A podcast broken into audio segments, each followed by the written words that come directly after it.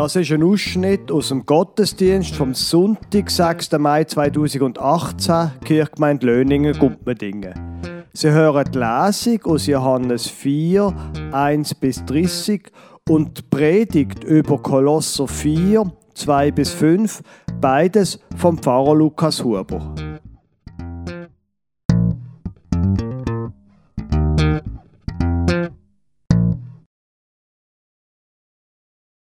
Ich lese Ihnen einen Text vor aus dem Johannesevangelium aus dem vierten Kapitel. Als nun Jesus erfuhr, dass den Pharisäern zu Ohren gekommen war, dass er mehr zu Jüngern machte und taufte als Johannes, obwohl Jesus nicht selber taufte, sondern seine Jünger, verließ er Judäa und ging wieder nach Galiläa. Er musste aber durch Samarien reisen. Da kam er in eine Stadt Samariens, die heißt Sychar, nahe bei dem Feld, das Jakob seinem Sohn Josef gab. Es war aber dort Jakobs Brunnen. Weil nun Jesus müde war von der Reise, setzte er sich am Brunnen nieder. Es war um die sechste Stunde. Das ist für unsere Zeitrechnung 12 am Mittag. Da kommt eine Frau aus Samarien, um Wasser zu schöpfen. Jesus spricht zu ihr, Gib mir zu trinken. Denn seine Jünger waren in die Stadt gegangen, um Essen zu kaufen. Da sprach die samaritische Frau zu ihm, Wie? Du bittest mich, um etwas zu trinken, der du ein Jude bist und ich eine samaritische Frau. Denn die Juden haben keine Gemeinschaft mit den Samaritern. Jesus antwortete und sprach zu ihr, wenn du erkenntest die Gabe Gottes und wer der ist, der zu dir sagt, gib mir zu trinken, du betest ihn und er gebe dir lebendiges Wasser. Spricht zu ihm die Frau, Herr, hast du doch nichts, womit du schöpfen könntest und der Brunnen ist tief. Woher hast du denn lebendiges Wasser? Bist du mehr als unser Vater Jakob, der uns diesen Brunnen gegeben hat? Und er hat daraus getrunken und seine Kinder und sein Vieh. Jesus antwortete und sprach zu ihr, wer von diesem Wasser trinkt, den wird wieder dürsten. Wer aber von dem Wasser trinken wird, das ich ihm gebe, den wird in Ewigkeit nicht dürsten, sondern das Wasser, das ich ihm geben werde, das wird in ihm eine Quelle des Wassers werden, das in das ewige Leben quillt spricht die Frau zu ihm, Herr, gib mir solches Wasser, damit mich nicht dürstet und nicht, ich nicht herkommen muss, um zu schöpfen. Jesus spricht zu ihr, Geh hin, ruf deinen Mann und komm wieder her. Die Frau antwortete und sprach zu ihm, Ich habe keinen Mann. Jesus spricht zu ihr, Du hast recht geantwortet, ich habe keinen Mann. Fünf Männer hast du gehabt und der, den du jetzt hast, ist nicht dein Mann. Das hast du recht gesagt. Die Frau spricht zu ihm, Herr, ich sehe, dass du ein Prophet bist. Ähm, unsere Väter haben auf diesem Berge angebetet und ihr sagt, in Jerusalem sei die Stätte, wo man anbeten soll. Jesus spricht zu ihr.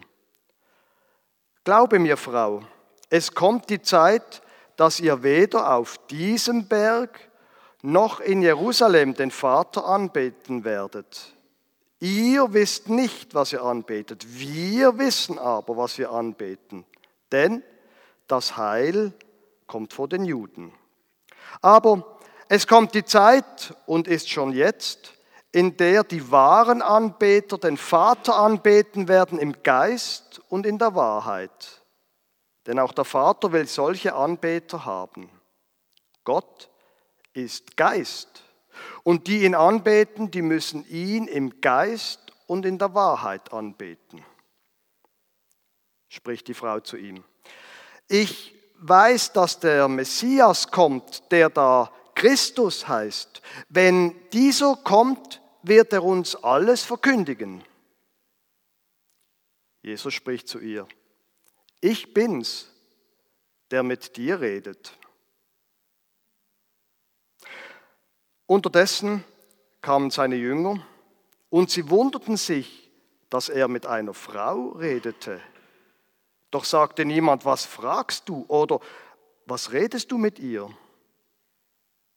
Da ließ die Frau ihren Krug stehen und ging in die Stadt und spricht zu den Leuten, kommt, seht einen Menschen, der mir alles gesagt hat, was ich getan habe, ob er nicht der Christus sei. Da gingen sie aus der Stadt heraus und kamen zu ihm.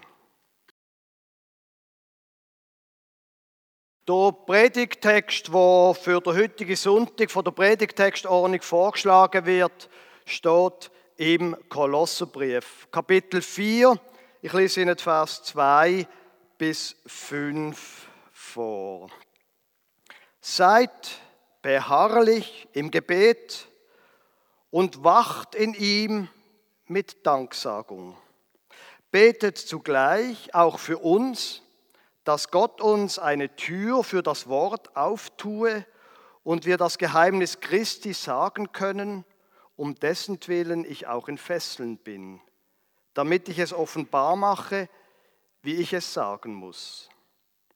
Verhaltet euch weise gegenüber denen, die draußen sind, und kauft die Zeit aus. Eure Rede sei allezeit freundlich und mit Salz gewürzt, dass ihr wisst, wie ihr einem jeden antworten sollt.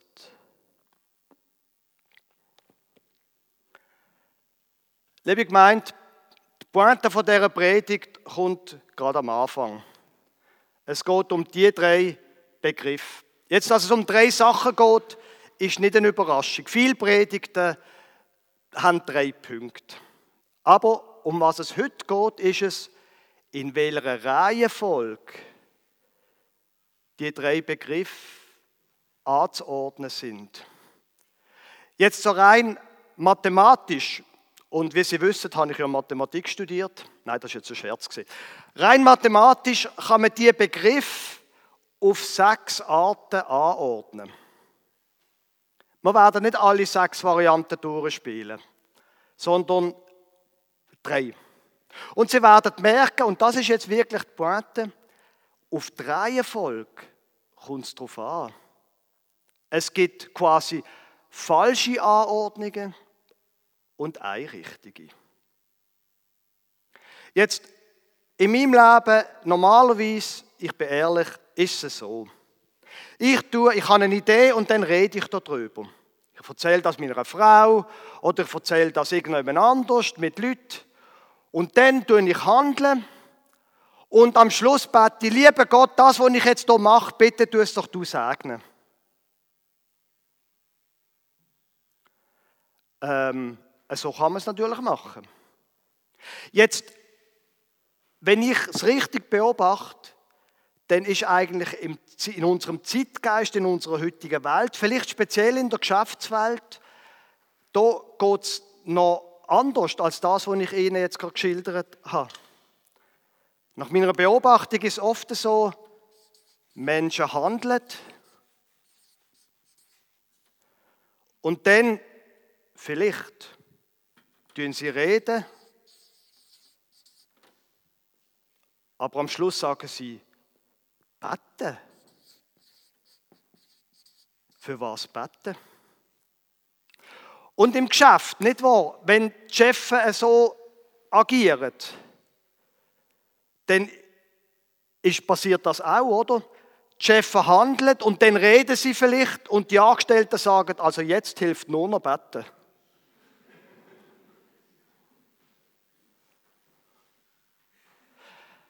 In unserem Predigtext, ich weiß nicht, ob Sie ganz gut zugelost haben, in unserem Predigtext, da wird noch eine andere Variante vorgeschlagen und eine, die vielleicht auf den ersten Moment ein bisschen überrascht. Vers 2. Seid beharrlich im Gebet und wacht in ihm mit Danksagung, also beten und Gott danken.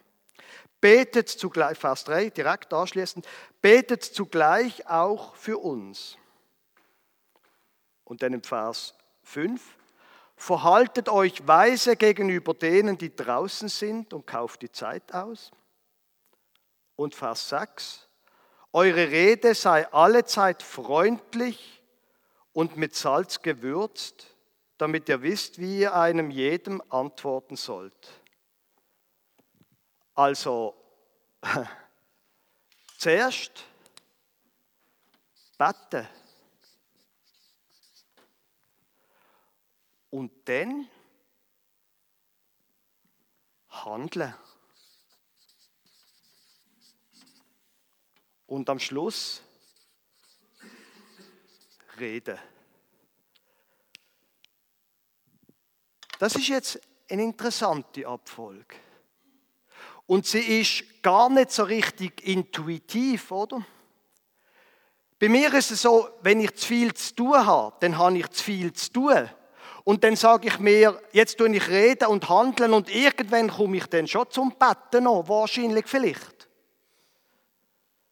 Es gibt ein Zitat von Martin Luther, wo es, gibt, es ist in verschiedenen Versionen über, überliefert quasi, aber im Grunde genommen sagt er, heute habe ich speziell viel zu tun.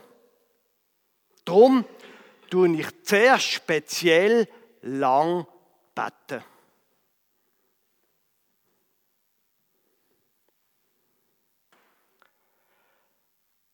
Der Text vom Betten, vom Handeln und vom Reden, der ist in einem speziellen Umfeld geschrieben worden.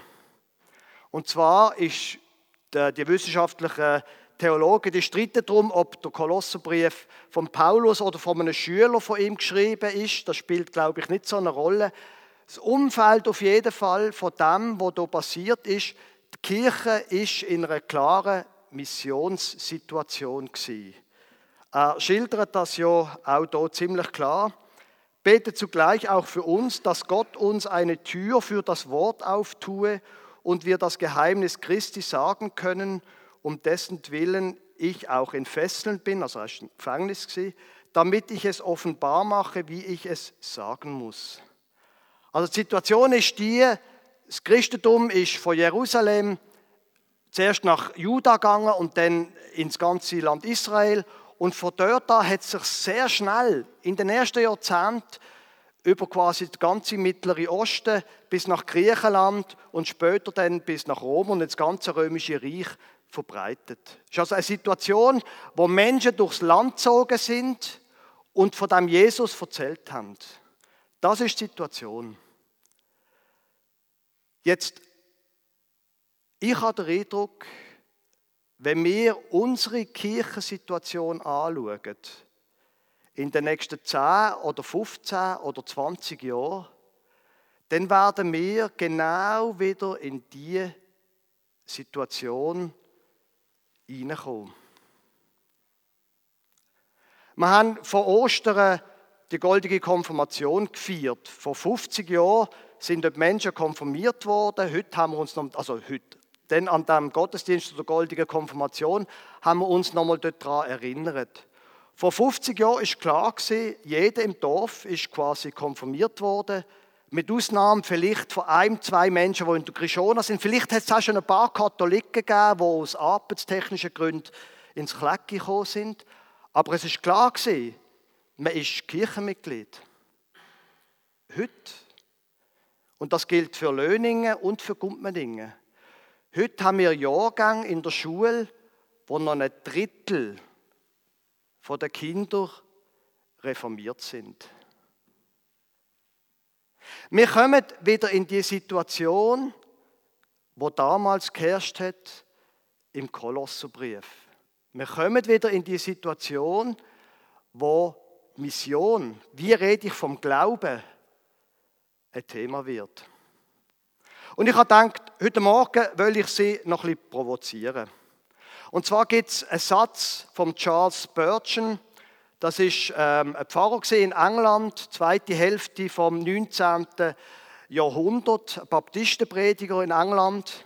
Und da hat diesen Satz gesagt. Ich schreibe es auf Englisch auf, übersetzen nachher. Every Christian is either a missionary, missionary, jawohl, or an, ups, falsch, Imposter. Jeder Christ ist entweder ein Missionar oder ein Hochstapler. Ich gebe zu, das ist eine Provokation. Abgesehen davon, wenn Sie, das ist einer Predigt von ihm, wenn Sie, äh, wenn Sie das mal nachlesen, das findet man auch auf dem Netz und so weiter, dann sagt er am Anfang, Achtung, jetzt kommt eine Provokation. Also insofern ist die Situation nicht groß anders gesehen. Aber wir kommen in die Situation, wo wieder gleich ist wie, das, wie der Kolosserbrief. Jetzt haben Sie möglicherweise, wie ich auch schon, das als sehr unangenehm empfunden in gewissen Situationen, wenn Menschen haben wollen, sie von irgendeiner religiösen Idee überzeugen. Haben Sie vielleicht auch schon erlebt? Dass es gibt so Menschen, wo einem dann nicht so recht wohl ist und man denkt, lass mich doch in Ruhe. Komm nicht Leute, vor allem nicht nach dem Mittagessen, wenn ich eigentlich liegen will. Wie auch immer, das gibt es. Und das hat es wahrscheinlich schon damals gegeben. Und genau darum haben wir den Text hier. Genau wegen dem ist der Text geschrieben worden. Es geht genau um die Situation, dass wir vom Glauben sollen erzählen Und dann sollen wir zuerst beten. Vers 2. Seid beharrlich im Gebet und wachet in ihm mit Danksagung. Vers 3. Betet zugleich auch für uns, dass Gott uns eine Tür für das Wort auftue. Ich finde das sehr gut, dass der Text in einem Gottesdienst kommt, wo noch eine Kirchgemeindeversammlung ist. Betet auch für uns, dass Gott uns eine Tür für das Wort auftue. Das ist ein Satz an Sie alle. Beten Sie bitte für mich als Pfarrer, dass Gott mir eine Tür für das Wort auftue. Aber es geht nicht nur um mich. Beten Sie bitte für den Kirchenstand, dass er seine Arbeit gut machen kann für das Evangelium. Aber nicht nur der Kirchenstand. Beten Sie für die Verantwortlichen vom Vieren mit den Großen, einen im Messmerhaus, die jetzt mit den Kindern zusammen sind. Beten Sie für die Leute, die in der Erwachsenenbildung mitschaffen. Beten Sie für die Leute in der Seniorenarbeit. Beten Sie für die Leute, die Besuche machen. Beten Sie für all die, die mitschaffen in der Kirchgemeinde. Wir haben extra für unsere Jugendarbeit eine Senioren-Gebetsgruppe gegründet, eine Art, wo ich ein paar Menschen angefragt habe und ich den Eindruck hatte, die würden gerne beten. Und denen bringe ich so alle drei, vier Monate einen Zettel vorbei mit den wichtigsten Anliegen von der Jugendarbeit und äh, gebe ihnen da und dann können sie ganz daheim in Ruhe, das wird auch nicht überprüft und nicht so, können einfach für unsere Jugendarbeit beten. Das, glaube ich, ist wichtig, sei es allein oder mit anderen zusammen. Betet auch für uns, dass Gott uns eine Tür für das Wort auftue. Also der erste Schritt ist beten. Und der zweite Schritt ist nicht reden, sondern handeln. Es spielt eine Rolle, wie ich lebe. Und ich glaube, bei dem, was hier Paulus schreibt, verhaltet euch weise gegenüber denen, die da draußen sind und kauft die Zeit aus. Bei dem Handeln, sich verhalten, da glaube ich, geht es um zwei Sachen. Das eine ist Glaubwürdigkeit und das andere ist Beziehung. Bevor ich kann reden vom Glauben, sollte mein Leben mit dem übereinstimmen, was ich tue. Das ist übrigens auch der Grund, warum dass ich relativ häufig davon rede, von dem, was ich falsch mache. Weil das, glaube ich, ist Glaube. Ich mache Fehler und Gott vergibt mir. Ich bin kein Superchrist. Und wenn Sie je einmal den Eindruck gehabt hätten, dass ich das bin, dann sagen Sie mir es. Dann haben Sie mich falsch verstanden. Oder ich habe es falsch ausgedrückt. Ich bin kein Superchrist. Aber was ich will sein, ist, dass das, was ich mache und das, was ich sage, dass das übereinstimmt. Und selbstverständlich schaffe ich das nicht immer. Selbstverständlich bin ich manchmal unfreundlich und genervt. Jawohl, stimmt. Überhaupt keine Frage. Aber genau darum ist das Buch so wichtig, weil es dort immer wieder darum geht, dass Gott vergibt.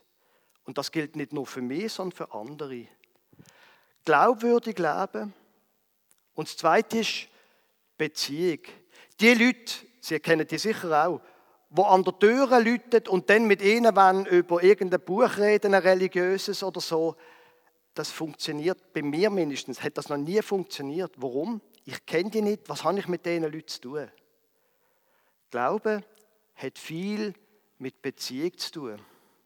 Darum ist auch zum Beispiel in der Jugendarbeit ist Konstanz so wichtig, dass man sich oft trifft oder lang. In einem Musical, da kann man Beziehungen aufbauen und dann plötzlich verstehen Menschen viel besser, um was es geht im Glauben. Handeln. Und dann heißt es hier, man soll, Vers 5, verhaltet euch weise gegenüber denen, die draußen sind und kauft die Zeit aus. Das ist jetzt halt Luther, ein bisschen altertümliches Deutsch, kauft die Zeit aus. Das tönt so, wie wenn man das Maximum aus der Zeit rausholen. Und in dieser Welt, in der Wirtschaft, sind wir ja. Man muss das Maximum aus der Zeit rausholen und am liebsten würde man die Zeit noch verlängern. Nur leider geht das nicht, weil jeder von uns hat 168 Stunden in der Woche. Das ist einfach so. Es geht da nicht ums Maximieren von der Zeit sondern es geht um ein anderes Verständnis von der Zeit. Im Griechischen, und das Neue Testament ist auf Griechisch geschrieben worden, im Griechischen gibt es zwei Begriffe für Zeit. Das eine ist Chronos, das ist die Zeit, wo man messen kann. Von dem kommt das Wort Chronometer, Stoppuhr. Die Zeit, wo einfach läuft und wo man messen kann. Und neben dem gibt es noch einen anderen Begriff für Zeit. Das ist Kairos. Das ist der Moment, der wie eine Art von Gott ist, der richtige Moment. Das ist nicht das Gleiche. Die Zeit läuft einfach. Und manchmal gibt es da richtige Momente. Und das, glaube ich, ist da gemeint, wenn es heißt, kauft die Zeit aus. Schaut bei all dem, was ihr macht, Wann ist der richtige Moment, zum auch einmal über einen Glauben reden? Jeder Missionar ist, äh, jeder Christ ist entweder ein Missionar oder ein Hochstapler. Und dann der dritte Punkt. Eure Rede sei allezeit freundlich und mit Salz gewürzt, dass ihr wisst, wie ihr einem jeden antworten sollt. Wir sollen freundlich reden und mit Salz gewürzt. Ich würde sagen, auch ein bisschen provokativ. Dass es einen Geschmack gibt. Nicht langweilig, nicht schlaff. Ich habe am letzten Freitag, meine Frau ist jetzt gerade übers Wochenende in einer Exerzitien-Wochenende, habe ich gekocht. Es hat mir so schnell gehen, darum hat es Spaghetti Carbonara gegeben. Und ich habe zu wenig Salz rein da. Und so hat es geschmeckt. Freundlich und mit Salz gewürzt sollen wir über den Glauben reden. Und für mich ist in dieser Hinsicht da Jesus Vorbild, wo wir vorher die Lesung gehört haben davon. Da, wo mit der Frau redet, und das ist ein totaler Skandal gewesen. Erst einmal, dass ein Mann, ein Rabbi zumal, mit einer Frau redet, das ist in unserer Welt, aber man muss, darum muss man das erklären, das ist ein total, das hat, hat man nicht gemacht. Das kennt man ja noch, und das ist ja immer wieder ein Thema bei Muslimen, dass Männer nicht mit Frauen reden oder so. Gibt ja dann immer wieder Schwierigkeiten darum. Das ist damals auch so gewesen. Und dann hat er noch mit einer Frau aus Samarien geredet, wo andere Götter hat, wo, wo, wo, verachtet und gehasst sind. Die Geschichte vom Samaritaner, vom Barmherzigen. Da geht es auch um das, dass er so einen verachteten Mensch am Schluss richtig gehandelt hat. Und Jesus fährt mit dieser Frau, wo wie man ja merkt, einen sehr äh, dynamischen Lebenswandel hat mit fünf Männern. Er fährt mit der, und offenbar hat er ja das gewusst, wie aus dem Text rauskommt, mit der fährt er ein Gespräch an. Und er ist freundlich mit ihr. Er verachtet sie nicht. Und gleichzeitig ist er so provokativ, dass sie sofort in ein religiöses Gespräch kommen. Und das, glaube ich, kann für uns auch ein Vorbild sein. Dass wir zuerst beten, viel beten. Für uns, für unser Zeugnis, für andere, die schaffen, mitschaffen. Dass wir dann so leben und immer mehr so leben, wie es dem Vorbild von Jesus entspricht. Und dass wir dann von dem Jesus lehren, wie wir können und wenn wir sollen, von unserem Glauben reden. Amen.